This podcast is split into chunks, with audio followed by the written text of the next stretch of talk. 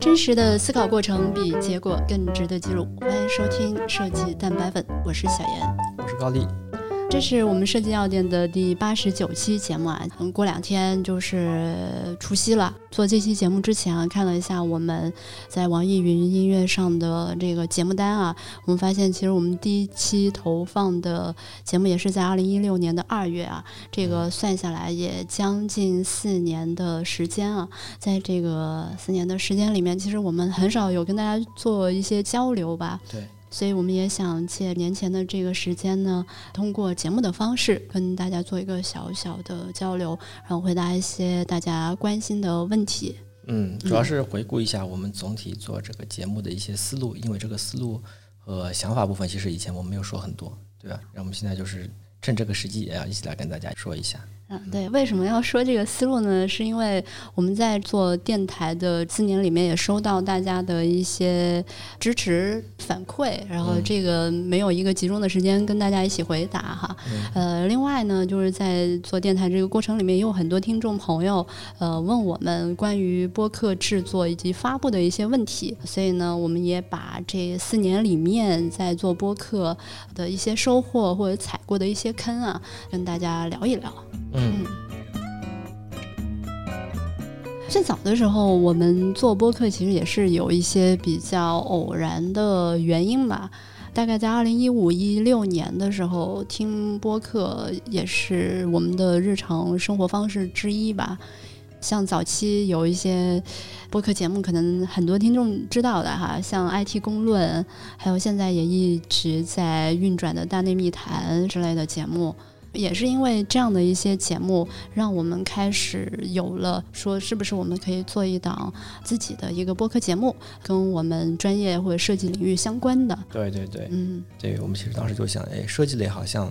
呃，这个品类其实没有很多讲设计的内容。然后我们又认为，我们平时工作里面其实聊了很多工作里面的一些交流以及想法，当时其实也没有想很多。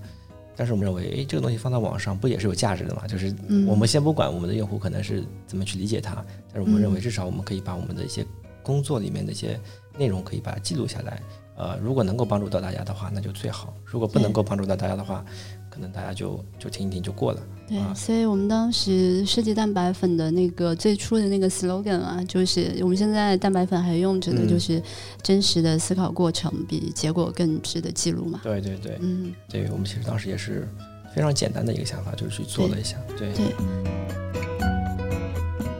我现在还蛮佩服我们当时的那个勇气啊，就是在做这个节目，因为你想想，我们第一期节目做的是什么？是关于网页方面的抄手啊、引导页啊这样的一些我们当时在工作里面涉及到的一些内容。是的，因为当时可能主要还是聚焦在网页设计上面的这个角度里面，然后我们就把我们工作里面可能会涉及到的一些，也是理解了，对吧？我们只是认为哦。引导页的定位是怎么样子的？然后页面的定位是怎么样？他们要关注些什么东西？可能会现在看也会有点聚焦和垂直，然后也没有关注到用户大家听不听得懂，关不关注到什么？因为大家的 care 不 care 这个内容啊，大家完全没有羞耻心的就开始了。因为我感觉可能并不是那么多的设计都是指网页设计，因为虽然叫设计类博客，但是我们发现设计这个词的定义太宽泛了。我们一开始其实说叫设计类博客，其实我们定义的是。网网站设对网页设计里面的一些定义，对，那我们后面其实有些改变，但是。反正就是早期启动，其实没有很多的想法。对，如果大家想了解这块的内容，大家可以去翻，可能网易云上已经被我们删除了，但是官网上还是会有的。大家敲入这个域名，嗯，GDN 点 design，就可以找到我们前十期的内容。嗯，很多都是关于一个是网页设计，然后或者说如何用那个不要用那个 PC 的思路来做手机的 UI，然后是一枚优雅的 PSD 应该具备怎样的一个素质，嗯，呃，这样的一些内容。对对，但是我觉得这个很关键，就是你有勇气，不用想的太多，有勇气迈开第一步，可能就会有持续的滚动。对对对，然后这是我们早期的差不多十几期都是做的这个内容，然后现在我们已经把它删除出来了。呃，一一方面是音质也不够好，因为早期其实当时我们有一个说法，也是也是那个李如一说的，就是这个录播客其实没有什么很大的硬件成本或就是负担，你拿了一个苹果的笔记本，其实它已经比。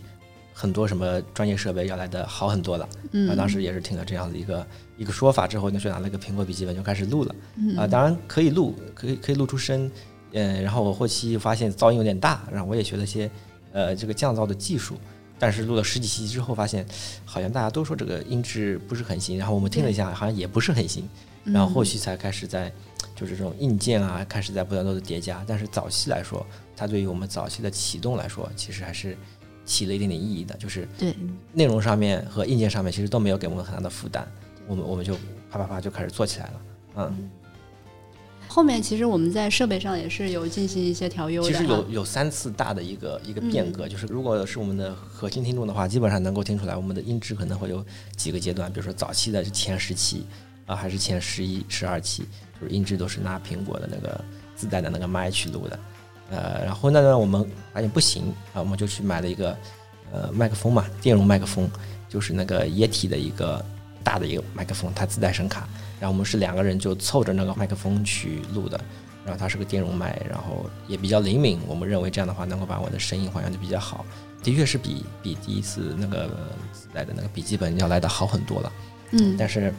维持了一个阶段，我们认为它的音质可能就这样了。对，然后后来发现哎好像还是不行。然后后面我们又又开始再重新买了一个调音台，然后又买了每人都买了一个话筒，因为我们认为可能核心问题在于我们两个人凑在一个。一个话筒里面，然后那个话筒呢又离我们每人很远，然后它又要开得很灵敏，又会把那种环境音啊就要又录进去嘛，所以可能是这个问题，所以我们每人就买了一个这个话筒，买了个调音台接入进去，那是第第二个阶段。然后我们后来发现其实还是不够好，虽然比比上次又好了一个阶段啊，但是后来发现还是不够好，是因为都是电容麦太太灵敏了，可能是换一个动圈麦，然后又换了一个不能叫调音台吧。就是专门为播客去制作的一个设备，方便为大家去接入，不管是蓝牙还是什么的一个硬件设备。所以到现在基本上我们才能说，我们的硬件基本上可以可以稍微稳定一点。当然前几期也出了一些故障，就是因为那个机器坏掉了。对，所以这些都是呃我们在做播客中间这四年吧，啊，差不多买了差不多有五六个麦克风有的吧。嗯，对，反正。麦克风领域应该是还是比较了解的，嗯，对，嗯，到目前为止，声音来说，我觉得就是凑合能听嘛，因为我们还会有一些局限性，就像是很多嘉宾来找我们录音的时候，他说：“哎，你们哪录啊？你们录音棚在哪？”嗯，我说就是会议室，对，就是我们都是随机的一个会议室，因为有些会议室条件比较好，呃，有一些呢可能边上就是一些同事在工作，有些是玻璃门，对，然后隔音效果也都不是非常好，但是，嗯，我们也觉得这不是不是最关键的，对，嗯，对，所以我们没有把这部分的投入投入很多，因为没有一个专门的录音棚。对对对。前期的这个暴力启动啊，嗯，从我们的用笔记本和手机录音开始的暴力启动之后，我们在前期的这个搭建也还是做了一些工作的。嗯嗯嗯，像早期我们还是建了自己的一个官网，对不对？对，因为我们是做网站的嘛，我们认为官网这一部分一直是很重要的，因为那时候我们是还是 PC 的时代啊。嗯。呃，所以我们认为。一个产品它一定会要有个官网，对，特别是我们个设计类产品，我们又又很擅长设计，对吧？所以我们可以在我们的官网上面去做一做。我们当时最早是，呃，自己买了域名，买了服务器，然后自己搭的，用的 WordPress WordPress 的一个组件。然后我们其实对它的页面是其实做了很多的定义，当然后来其实也没有实现出来，实现了一版，实现了一版啊。后面其实没有时间查，我们后来又把那个推翻。我们大家可能现在去看我们那个官网，其实是没有进行那个专门的设计的。对，现在就是模板嘛。嗯，对，就是一个基础模板。嗯，但我们早期是尝试过一些啦。对，我们到时候可以把这个资料也放在我们这个公众号里面。对，八十九期的吧？八十九期的公众号里面啊，对对对，就是把我们之前的那个设设计设计模板，因为我们当时是没有能够找到重构，因为这个毕竟是要付出大家的时间劳动成本。后来我们就觉得有有些事情还是适当的牺牲一下。对，还是一些什么瀑布流啊，我记得对吧？可以叠加然后一点展开，用的一些技术还是当时就是很热门的一些技术，我们去做的一些应用。对，但是后来我们就衡量了一下，好像发现。嗯，设计能够给这个产品带来多大的一个价值或者加分，这个东西其实很难衡量的。对对，因为我们如果要考虑到一个产品的投入成效的话，如果我们在这部分占了很多的成本的话，其实是不利于我们产品的内容的，对吧？对。所以我们要综合考虑一下。对，但是早期那个网站还是对我们来说有一定的帮助的。对对对，包括现在来说，我们其实也是，呃，我们现在虽然的那个服务服务端没有用自己搭建的服务器了，我们是挂在一个那个一个服务商里面，这样会比较减轻我们的压力嘛。我们不用去做那些 WordPress 那些那些插件了，因为当时我们做的所有的呃苹果上面的 Podcast 的那种同步，它其实是通过一个插件去完成的。然后我只要发一篇文章，它就自动同步到那里。因为我们当时认为，呃，我们如果可以挂在那个叫什么荔枝去做那个播客的托管，但是我们认为这可能不是很专业，嗯，所以我们当时自己做了一个这样子一个网站。对。对，因为我们还是需要比较完整的这种图片和内容的呈现沉淀的地方。它它呃，荔枝像那种托管平台呢，有很多的限制，文字量，然后监管审核。好像也不能放图，对。对，所以我们当时就是自己做了这个网站，然后呃，早期其实也是对我们网站其实是有有帮助的啊，对我们产品有是有帮助的。对这个产品的帮助，嗯，不仅仅说是比如说能够增加大家对这个产品的一个信任度啊，我还有我们在后期去看这个产品数据的时候也是挺方便的。对，所以刚才我也说了嘛，所以我们现在这个点呃 GDN 点 design 这个域名还是保留着的。只是我们把它转调到了这个服务呃服务商里面去，把我们的后台做了一些精简，所以我们把把我们的网站的这个名片部分还是保留了下来。对对对对对对。其实点 design 这个域名，我们也是有一次偶然发现的这个域名，因为我们当时在域名选择上也呃纠结过一段时间，因为最早的时候我们首先是想的是不是有一些 .com 的这个域名后缀嘛，嗯，呃，然后发现非常贵，而且大部分比较好的域名都已经被注册了。那是肯定的，因为那时候。一一六年是吧？对，已经已经是很晚了。对，然后后来我们又找像点 FM，因为我们是一个电台嘛，嗯，好像哎，这个是有这个电台属性的，嗯，呃，然后后来。还有一个，我们也是偶然发现，要有一个点 design 的这样的一个域名，我觉得哦，真的是非常契合。因为首先我们是一个设计师产品嘛，嗯啊，所以这个点 design 就马上能够说明我们的一个内容品类。我觉得内容品类比这个载体对更重要。对，我们当时做了个权衡，你说是选择点 FM 呢，还是点 design 呢？就告诉人家我们是一个电台呢，还是告诉人家我们是一个设计师的产品？那我们觉得设计师产品更重要。对对对，所以当时是这样子一个选择，而且另外一部分是点击赞的那个选择也是比较多一点，当然 FM 也挺多的，但是我们认为这个点击站会更好一点嘛。是是，而且有了这样点 design 的这个域名之后，其实大家是很容易记住我们的那个呃网站名的，因为嗯，我们就三个 GDN 点击站，就是你要现在想如果点 com 啊什么其他的。能够注册到三位数的，这个是很很难的，对。对，所以这个域名对于设计师品类来说，它是非常方便记忆的，而且还有一个好处就是对你的这个品牌属性是立刻能识别的。对，如果你可能不是做播客，如果你是一些个人设计师或者自己接活的，比较在意自己的一个品牌打造的话，呃，你可能有一个这么点 design 的一个域名或者空间的话，其实也是对你的个人影响力也是有比较大的帮助的。对，就如果说你是一个个人设计师品牌，比如说你不论是服装还是什么其他的品类，大家能够立刻嗯把你的这个设计属性给提炼出来，或者说一些设计类的产品啊，这种官网就是你的设计这个标签是很明显的。嗯嗯，而且我们看到像 Facebook 的那个，他们也有一个网站叫 Facebook 点 Design。这样的一个内容分享平台，就上面都是一些设计新闻，还有他们研发的一些设计工具什么的，在点 design 的这个域名底下。嗯，还有像微信，他们其实也在，他们也选择了点 design 的这样子一个域名下面去做了一些他们的规范的一些呈呈现。嗯嗯。点 design 的这个域名，对于这种产品的，比如说规范的发布啊，品牌手册的发布啊，或者说，嗯，你作为一个不论是软件还是设计品类的这种产品也好，可以去发布一些与设计相关的这个内容，都是比较方便大家去记和找寻的。是的，主要是它现在还没有像点 com 一样的普遍，所以有很多的选择和一级域名可以。让你去做选择，不然的话，其实已经被抢注掉。嗯，对对，所以说到这个，可能大家已经听出来了，是吗？对对对，我们下了差不多五分钟的一个饭，然后，所以要总结一下。像点点赞这种国际的顶级域名，又是带有设计特有标签的，并且在传统的域名相比，在功能上和作用上其实也没有很大的差异。同时，它又支持浏览器的收录、搜索以及网站备案等等。所以，趁现在它还没有像点 com 一样普及的时候，大家赶紧去注册一个吧。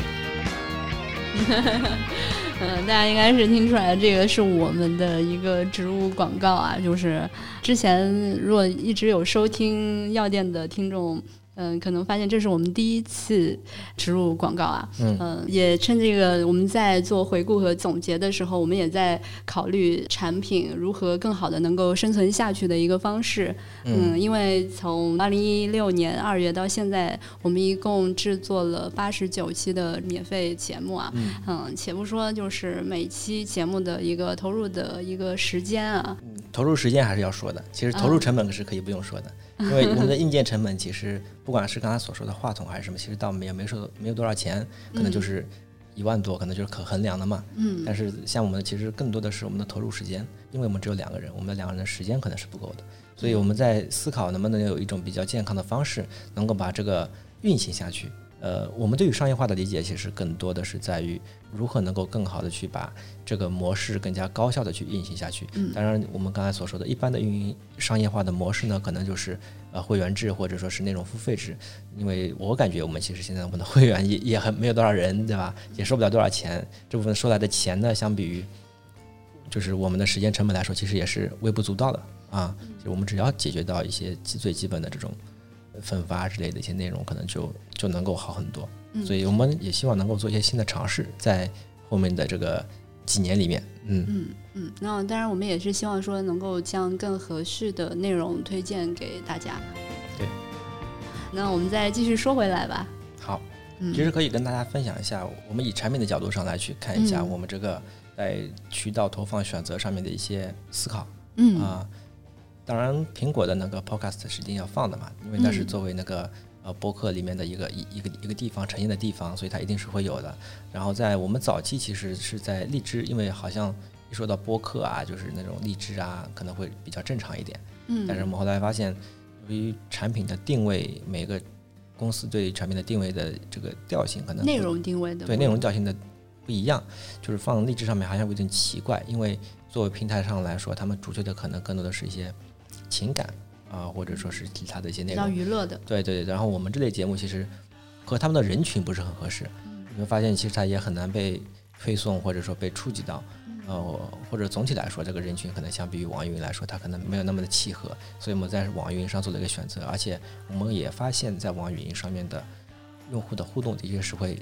会正常一点，或者那个用户就真的像是个用户。就是而不是而不是像是一个什么某某一些平台上他们的会有一些定期的机械化的回复，对，就不知道诶这是前言不搭后语的回复在上面，对对，然后在网易云上面可能是一个真实的人，所以我们当时选择了网易云上面去做一个，就是还是我们的首发嘛，除了 iTunes 之外的一个首发的一个平台，因为用户的互动的这个这个氛围也比较，所以以前有个文章说嘛，就现在其实留下来的就是 B 站和网易云两个这个平台，可能这种用户是比较。只能说和我们的产品比较契合吧，啊，就是反正调性也符合啊。早期来说啊，我们可能是这样做一个这样的选择，嗯，所以你会发现我们的在那个呃荔枝当然也会放，喜马拉雅上也会放，但是一般来说会慢一拍，嗯，对，网易云上面一般是最快的。当然，我们在这个产品总结或者运行了一段时间之后，我们也会有些思考，就比如说呃一个具体的非常的一个非常具体的例子，呃，我们发现我们早期比如说做了前十期之后。苹果的那个推送 Podcast 其实它是有推送的，只要你是个新的播客，它好像都会帮你去做一个首屏的一个大的一个广告。嗯，所以我们在当时不知道他们有没有对内容进行筛选哈？呃，我感觉只要你的 logo logo 不会太丑，或者说嗯太丑了，它也会帮你投，可能是一种机制吧。只要是新的这个对产品，它都会跑一跑这个数据，所以它当时是有一个资源的，你可以理解为是一种资源，在首屏上曝光了嘛。当时其实我们包括我刚才所说的，我们的录音设备也不是很好，对吧？我们说的内容也非常的这个奇怪，哎，奇怪，对，所以可以可想而知啊。其实当时我们的这个用户可能是不知道我们在说什么吧，或者说也不是非常的这个没有被优化过，对，所以反馈应该也不是很好。呃，所以这个也是对于我们的后面的一些经验，就是说，当我们的产品可能还没有特别准备好的时候，接入特别大的流量，其实并不是。很好的一个方式。只有当我们的产品准备好的时候，是再配合上流量，就是现在所说的买量嘛，哎，这个时候可能才能够产生一个很好的一个效果啊。所以这个也是我们从以前是做设计，现在是做产品上面的一些经验和和思考。所以，呃，虽然我们做这个节目的成本、时间成本是亏的，但是它能够给我带来这些经验，其实也是我们一直做下去的一个理由啊。对，对。在后期的时候，我们发现，就是我们节目有一个巨大的增量是在非播客类平台，而是设计师的一个垂直平台站酷进行了一个投放。嗯，基本上那个数据就是在短短的小半年的时间里面吧，几个月、三个月的时间里面的一个用户的收听量哈，呃或者粉丝量就已经完全超过了那个网易云音乐的这个这么多年的一个积累。对，所以其实也很好理解啊，从产品的角度上来说。你找到了对应的人，那我们其实设计师他一定是在设计师的垂直平台上，比如说站酷这样的比较高高浓度的这个设计师的垂直平台上面，一定是能够得到比较好的声量的。然后，如果你从内容的角度上来说，我们的内容在发布之前和发布之后啊，其实是没有什么差别的，对吧？这个时候又会重新思考一下这个渠道的这个定向人群投放的这个重要性。呃，如果你从数据的角度上来说的话，这个增长的角度上来说的话。可能呃，相比你这吭哧吭哧在这做的内容来说，有一个正常的这个发布渠道或者定向的发布渠道也是非常重要的。准确的发布渠道，准确的发布渠道也是非常重要的。对对。除了这类型的投放之外，其实我们在后期也开始建立了自己的一个微信公众号。对，三十多期是吧？三十多期。因为后来慢慢的是到了移动时代嘛。其实我们做微信公众号的时候，已经过了微信公众号的那个红利期了。对对对，已经过了这个红利期了。嗯，但是就作为一个比如内容互推的时候，纯粹是因为进入了这个时期，需要在这个。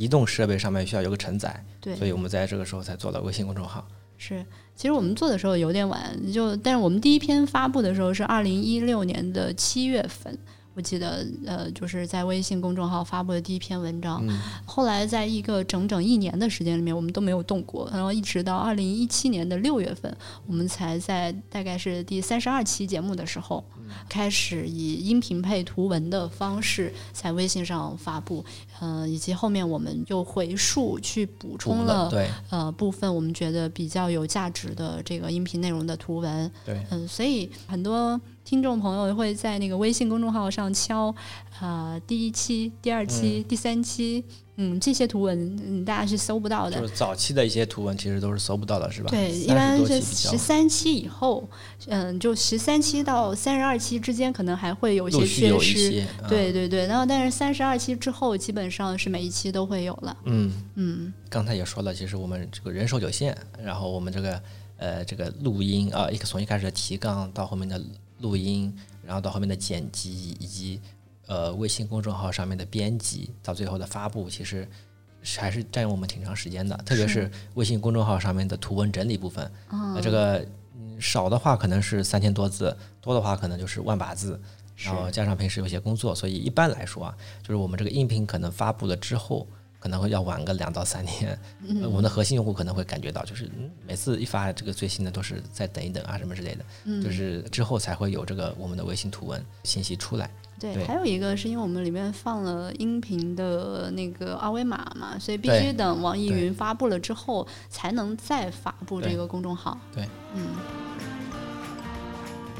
除了像公众号这个平台，我们在在二零一八年二月的时候，我们也尝试过建群，跟大家有一个比较紧密的交流啊。我在我记得在那段时间，我们还对有些关于群的广告，对对对，加进来还有一起播啊之类的，嗯，尝试做一些更紧密的这个交流。嗯，但是我们发现，我们确实两个人，嗯，要出内容、写公众号文章，然后平时还得工作，嗯，确实 cover 不到这一块儿。对，这就会导致我们这个群的内容的这个维持和产生啊，可能会无法控制。一方面就是指我们可能无法提供一些有营养的内容，可能给到我这群里面，或者大家问了我们之后，我们也来不及回复。然后另外一方面呢，我们对于这个群里面的管理，比如说它广告。这个也是一个特别骚扰人的一个事情，我我踢都来不及，没有发现，就你踢了一次，嗯，换了一个人又来了，对，所以你无法控制新加入进来的人，他可能不是以一个就是流量的角度去看待这些问题，因为很纯嘛，这个设计师的一个群，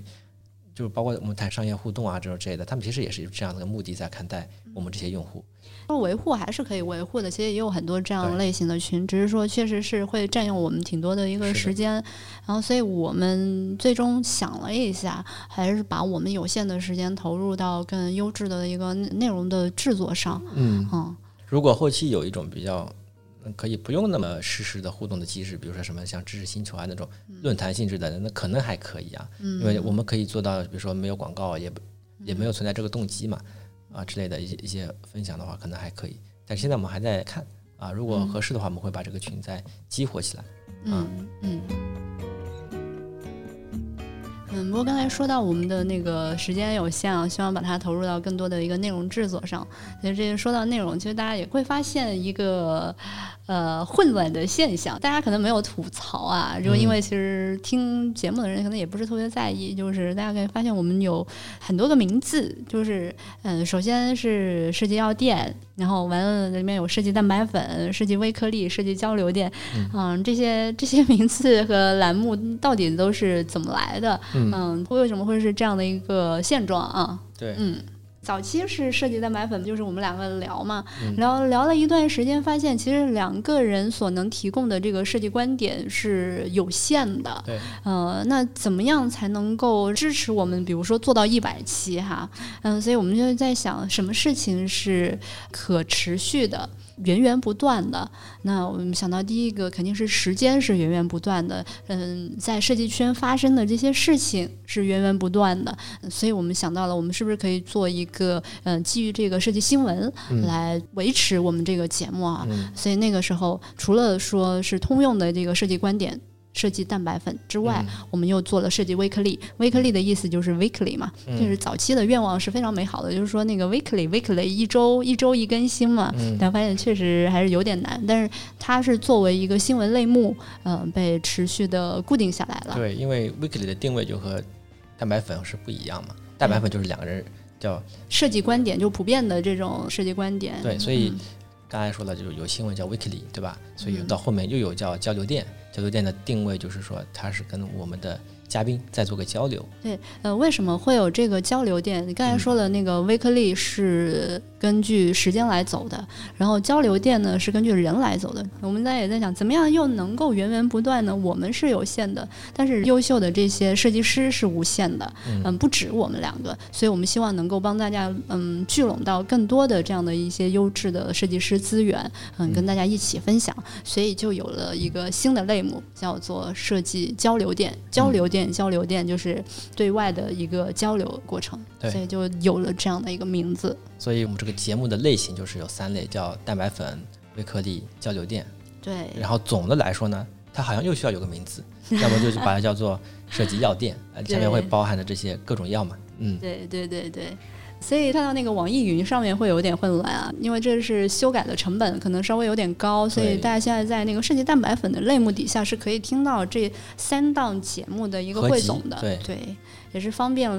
原来的订阅的用户能够快速的查找到我们后面生产的这些资源的。对，然后后面的像微颗粒和交流电呢，它就是按照它的内容类型去做的内容上的划分的，就是微颗粒里面它就是微颗粒的新闻，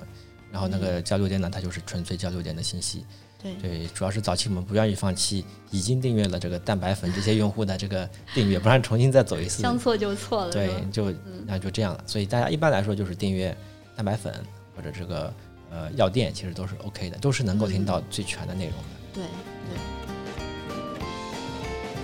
说到这个内容，我们刚才在开始的时候也说，我们是粗暴的启动嘛，从那个网页设计开始的。如果哈，大家有从早期听到我们现在啊，或者说嗯，大家听这期节目的时候，可以去网易云上面去回溯一下我们这八十九期的节目，大家也可以发现我们对设计理解的变化。嗯。嗯，这个变化呢，可能不不仅仅是我们自己的一个设计理解，因为我们其实也是持续在一线工作的这个呃设计师啊，所以这个也是我们在这个岗位上工作的时候观察到的一些景象和变化。嗯。嗯，回顾了一下，其实可以看到几个有趣的一个节点啊。就最早期的，就是大家看到前十期的，都是跟网页设计有关的这样的一些内容。那时候我们可能定义上，我们的设计就是做网页设计的。就像我早期的时候也出版过一本关于网页视觉设计的这样的一个书籍哈。这个也可以看到这个我们对设计理解的一个范围。嗯嗯，然后接着慢慢慢慢，我们在。微颗粒节目滚动起来之后，我们就开始跟随一些技术相关的一些呃内容，比如说像在二零一六年九月的时候，呃聊了关于 AR 全息的一些内容，或者说在嗯之后每年的一个像苹果、微软、谷歌都会有自己的开发者大会或者发布会，嗯也会有一些最新的一些技术，嗯，还有像那个当时微信小程序发布的时候，但是这个是到比较后期了，就是这些技术节点。我们都会进行一些跟进，对，嗯，这其实也是一些最新技术的一些点，对。然后到后面，其实我们发现，我们这些点看的越来越多了之后，我们其实是能够把它连成一条线的，对，它就产生这些趋势，不管是技术的趋势，还是营销的趋势，还是现在变化的一些趋势，其实，呃，它就会帮我们对于设计的理解，或者说这个行业的发展，其实产生了更多的，这工作上面其实也会直接反映出来，对。像早期我们的蛋白粉节目的 slogan 是叫“真实的思考过程比结果更值得记录”嘛。后面我们在跟进这个新闻的过程里面，我们就发现，可能我们节目的这样的一个定位，我们可以通过声音的方式跟大家交流的是这个设计背后的一个商业思考。因为在这个过程里面，我们也发现了设计跟技术相关的部分，跟商业营销相关的部分。嗯，它不仅仅是我们所呈现的这个载体，不论是平面设计也好，网页设计也好，UI 设计也好啊，这可能只是最终落地的执行过程。而真正在推动这个设计落地的上游，它还有更多的这个思考的部分，是来决策后面的这个落地的。对，我们可能会看到比较一些本质的一些决定性因素。啊，相比以前可能会看得更加的核心一点啊。对，嗯，所以这个时候我们看到设计背后的一个商业动因之后，嗯，我们也。利用身边的资源嘛，因为这个是我们比较就近能够取到的一个，也还是相对不错的一些项目的资源。通过这个亲身体验的这个项目哈，找到这个项目的一线的参与者、美术指导、呃项目指导、导演，嗯这些资源来跟大家去聊一聊设计的整个推导过程。对，所以我们后面就有了很多的嘉宾采访部分，是吗？对这些资源其实也有多样性，在我们采访的这个嘉宾里面，不仅仅有像我们一样的这个平面设计师、插画师，嗯，或者是 IP 形象作者，那还有一些可能像字体设计师，以及我们的音乐制作人、电影导演，还有参与呃我们游戏世界观构建的呃内容创作者、编剧。等等啊，我觉得这些是能够嗯提供足够的这样的比较比较比较相对丰富的一个样本，嗯，来让大家能够更全面的去看到这个设计是如何被推导出来的。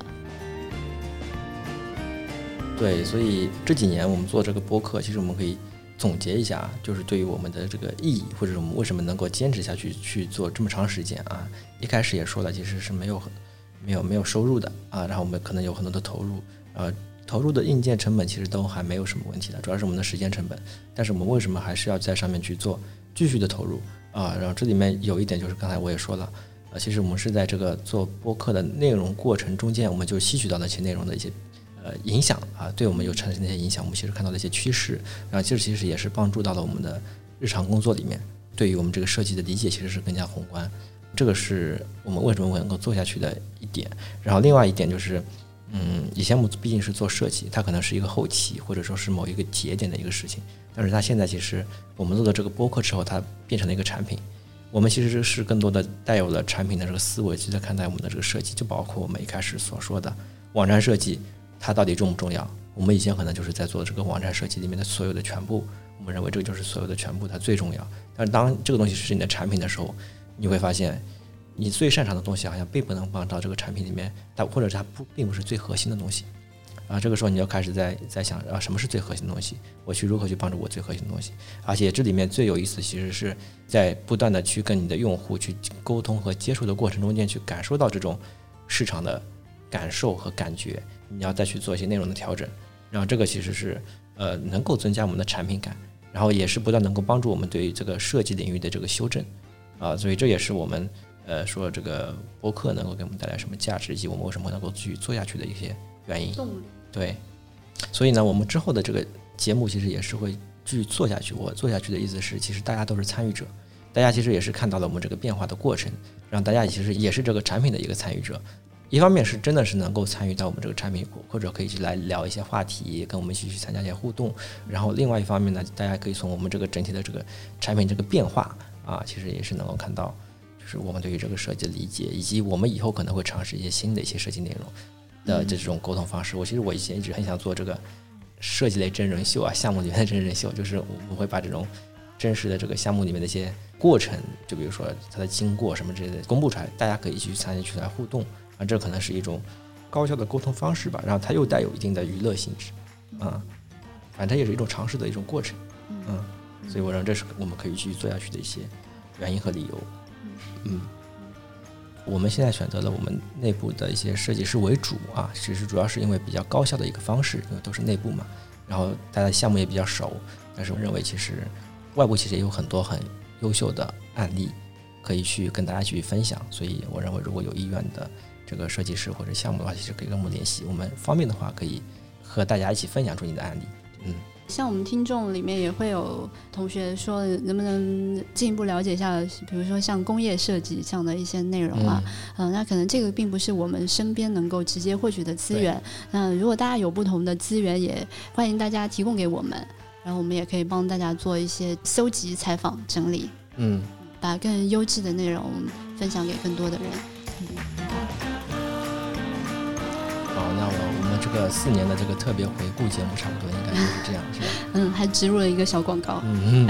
对。然后我们在这里也祝大家新年快乐。嗯嗯，那本期节目就是这样，大家可以通过网易云、iTunes 上面的播客站库里面搜索“设计药店”，电视电台的电，来订阅与收听我们的节目。也欢迎订阅我们的微信公众账号“设计药店”，查看我们每期节目的图文详情版。